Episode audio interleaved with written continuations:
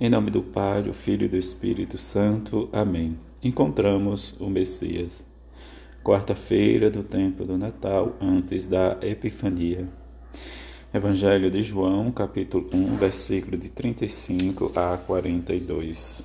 Naquele tempo, João estava de novo com dois de seus discípulos e, vendo Jesus passar, disse: Eis o Cordeiro de Deus.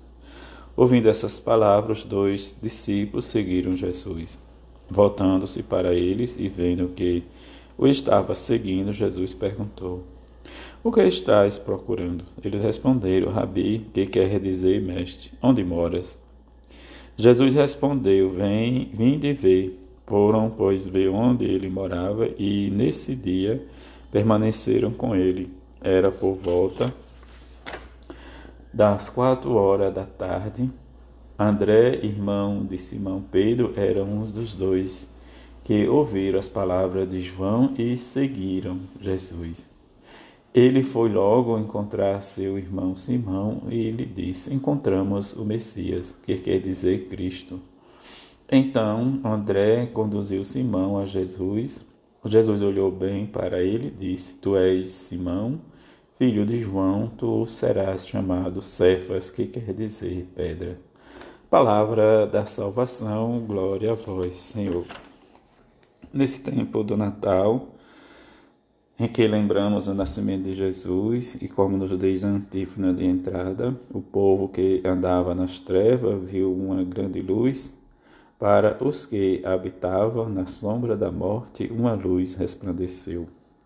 Diante desse resplandecer, preciso que façamos os nossos exames de consciência para que possamos celebrar cada dia a Eucaristia, escutar a palavra de Deus atento, para que ela nos transforme em seguidores e discípulos de Jesus nesta missão de anunciar a palavra.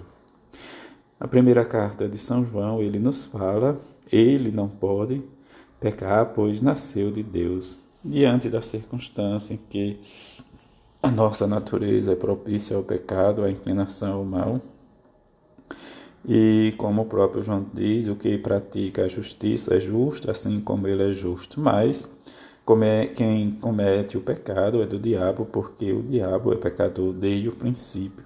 E ele vai nos levando a ver esse, pensamento, e logo ele diz: nasceu de Deus, não. Quem nasceu de Deus, melhor dizendo, não comete pecado, porque a semente de Deus fica nele. Ele não pode pecar, pois nasceu de Deus que diante do nosso nascimento pelo batismo, de uma forma esplêndida e santificadora, que é a ação do Espírito Santo em nós, nessa semente, como nos diz a leitura, que nós possamos nos fortificar e experimentar sempre, como nos diz o salmista, na presença do Senhor, pois ele vem, vem julgar a terra inteira. Julgará o universo com justiça e as nações com equidade. Mas também o Evangelho hoje nos aponta, no segundo continuação do capítulo, falando de, do testemunho de João, hoje ele nos diz e aponta Jesus como Cordeiro de Deus. Em que seus dois discípulos despertam a curiosidade de ir ao encontro de Jesus para ver onde ele mora. Jesus aponta o caminho, mas diante das, da sua vida, pública, ele também quer que nós entremos na sua vida particular, na sua intimidade, onde moras, onde permanece. Vinde ver, é isso que nós precisamos apontar para os nossos.